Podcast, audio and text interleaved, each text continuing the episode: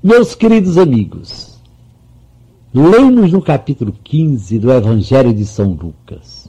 Todos os publicanos e pecadores estavam se aproximando para ouvi-lo. Os fariseus e os escribas, porém, murmuravam: Este homem recebe os pecadores e come com eles. Jesus lhes contou então esta parábola: Qual de vós, tendo cem ovelhas e perdendo uma, não abandona as noventa e nove no deserto e vai em busca daquela que se perdeu até encontrá-la?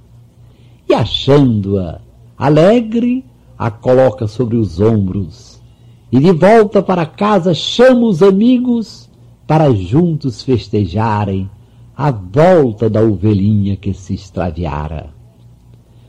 Quando medito nesta parábola, penso de modo especial na reação das noventa e nove ovelhas deixadas no deserto, enquanto o pastor se foi em busca da ovelha que se perdeu. Ou me engano muito, ou as noventa e nove berraram, espernearam, protestaram, sem entender de modo algum a atitude do pastor. Provavelmente reagiram assim. Mas esta é muito boa. Entenda quem puder. Nós, as 99 ovelhas abandonadas no deserto, como prêmio de nossa fidelidade. Aquela infeliz que fugiu do aprisco, que abandonou o rebanho, que partiu certamente em busca de aventuras, que se deve ter metido com péssimas companhias e participado de cenas incontáveis.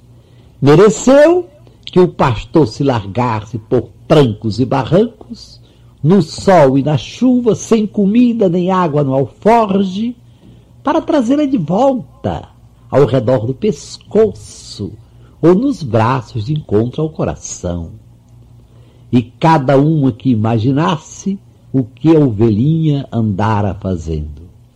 Algumas chegaram a dizer, o que este pastor merecia que nós, 99, já que fomos abandonadas, partíssemos também, nos, nos dispersássemos, quem sabe encontrando um pastor menos ingrato e mais digno de ser seguido e amado. O momento mais delicado foi o da volta do pastor. Quando as 99 viram que ele chegava, tal como tinham imaginado, com a fugitiva ao redor do pescoço e logo depois trazida nos braços. Nenhuma das 99 se aproximou. Ao contrário, cada uma foi saindo de bandinha, sem sequer manifestar o mais leve interesse ou a menor curiosidade. E o gelo que as 99 armaram para a fujona não foi deste mundo. Porque imagino reações tão mesquinhas por parte das ovelhas que ficaram. Deus me livre de julgar e condenar, mas gostaria de alertar para reações nossas, nossas, muito parecidas com a do irmão mais velho do filho pródigo e parecidíssimas com a das noventa e nove ovelhas deixadas no deserto. Até amanhã, às cinco para as sete, se Deus quiser.